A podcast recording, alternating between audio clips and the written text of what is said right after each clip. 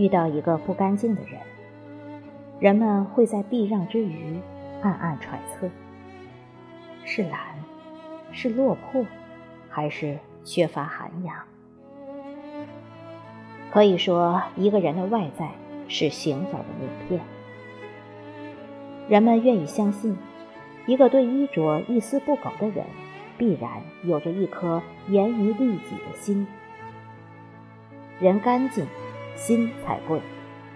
一个由内而外透着干净气息的人，更容易让人接纳，收获好人缘。外表干净是尊重。《菜根谭》中说：“贫家勤扫地，贫女净梳头。景色虽不艳丽，气度自是风雅。”原来，所谓的风雅，并不是华贵的服饰装点成的，而是简单的两个字：干净。虽然一般来说，气质与衣着无关，但干净的衣着可以培养纤尘不染的气质。试想，一个衣着脏乱的人，对自己的言行是很随意的。而舒适白净的衣着，会让人的一举手一投足都得到收敛，显得更加得体。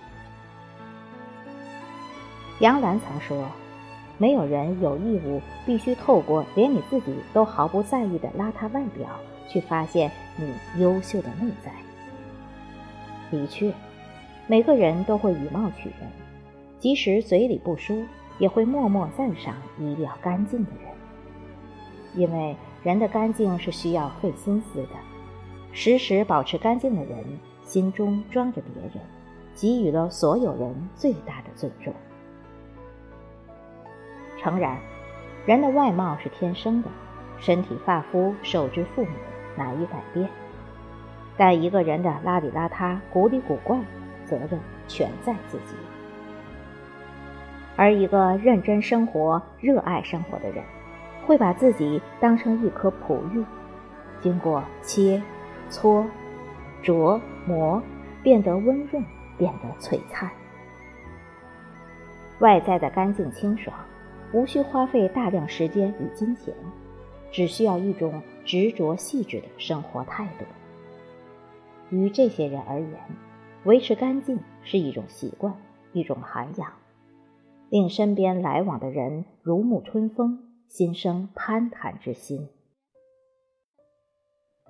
心灵干净是魅力。《三字经》中说：“人之初，性本善。”人刚出世时是一张纯洁无瑕的白纸，通透澄澈，让人心生怜爱与美好。往后，随着欲念的滋生。心灵沾染了各种尘埃，体会不到岁月静好，难免浮躁，难免不安。依然能保持心灵干净的人，有着一颗赤子之心，不喜追名逐利，沉下心来，安定祥和，专注工作，专心生活。杨绛的一生活得与世无争，便是源于心灵的干净。名利对他来说是逆流，只有读书写作才是顺应天性。就算是出了新书，他也不喜欢宣传，只是淡淡的说：“我只是一滴清水，不是肥皂水，不能吹泡泡。”心灵不够纯净的人，一生都在追逐泡泡，最终膨胀到了一定程度，砰的一声，一生努力付之东流。人生沉沉浮浮，经不起意念考验的人，往往苦闷。如国学大师梁漱溟所说：“苦闷的来源，即在于心地不干净。”万物有灵，而人为万物灵长。心灵的干净或污浊，是会往外渗透的。心灵不单纯，包袱过多，便容易惶恐。烦恼、易怒，使人敬而远之。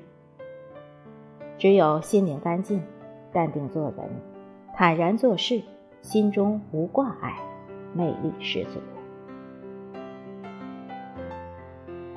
关系干净是境界。有人的地方便会形成圈子。周国平曾说：“圈子容易给人以错觉，误以为圈中人都是朋友。沉迷其中而不自知的人，纵然天天把酒言欢，也耐不住独处的孤独。在这样的关系中，人往往要违背自己，做一些自己讨厌的事，以维持圈子的运转。”臃肿、可有可无的圈子，不会对人产生注意，还把原本节奏清晰的生活弄得一团糟。演员陈道明，一个清高的只肯在戏里低头的人，虽然社交圈子很广，从演艺界到文化界，朋友比比皆是，但不喜欢觥筹交错后的称兄道弟。媒体一来就躲得不见人，却喜欢在窗前弹钢琴，随心随意的画画。有时妻子绣他的花草，他裁他的皮包，享受时光静好。充满尔虞我诈的圈子，并非净土，需要时时付出心力交瘁的成本。干净的关系。没有利益是非的捆绑，纯粹是精神上的互补，才充满温馨。人到了一定年龄，要学会取舍，舍弃无用的社交、虚假的酒局，保持圈子的干净，不仅是能力，更是境界。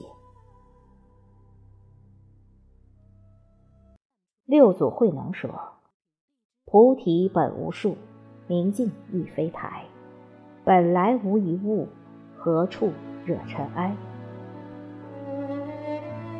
岁月如洪流，裹挟了太多杂质，不懂清理，便会充满尘垢，不忍直视。修一颗求简干净的心，才能清白做人，淡然处世。